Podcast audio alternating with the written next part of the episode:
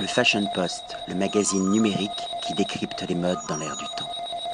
Aujourd'hui, pour la première fois, nous voici au Danemark pour découvrir des pépites gastronomiques, des pépites culinaires, et nous commençons par les fromages. À Lonnie Hirtz Nielsen de la maison Unica. Hello, Lonnie. Nice to meet you, and I'm so happy, so glad to discover your work and all the cheese you are making.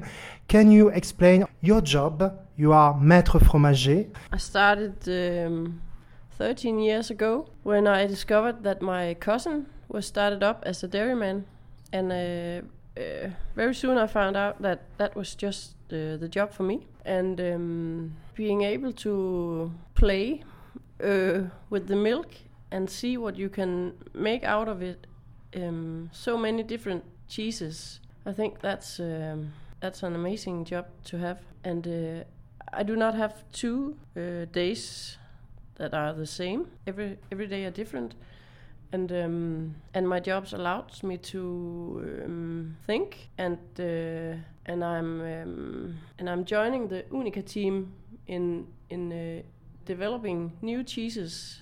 And specifically for the chef of restaurant gastronomic and Michelin. Yes. And it, it uh, means that you are working with them, you exchange with uh, this other artist because you are an artist.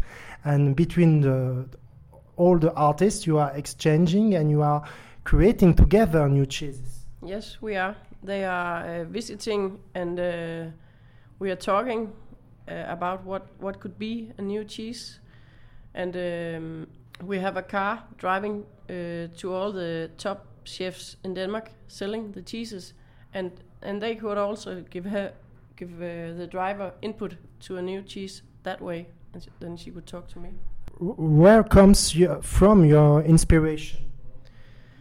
From everywhere, from uh, from from my father-in-law, from my husband, from my colleagues, from the nature, from everywhere. You are trying combination, for instance, with liquor or vegetables or other product to create a new way to appreciate uh, cheese. Yes, yes, we, we, we mix all kind of stuff, and and we can also be inspired uh, from a cheese that has been made. Turn it in your head and think, how can you make it different and even better? Many thanks, uh, Lonnie. Un très grand merci. J'ai été ravi de, de vous rencontrer. Et j'invite vraiment les lecteurs et lectrices du Fashion Post à apprécier ces fromages quand ils viendront en Danemark manger dans un restaurant étoilé ou pas, gastronomique. Many thanks, Lonnie, and see you soon.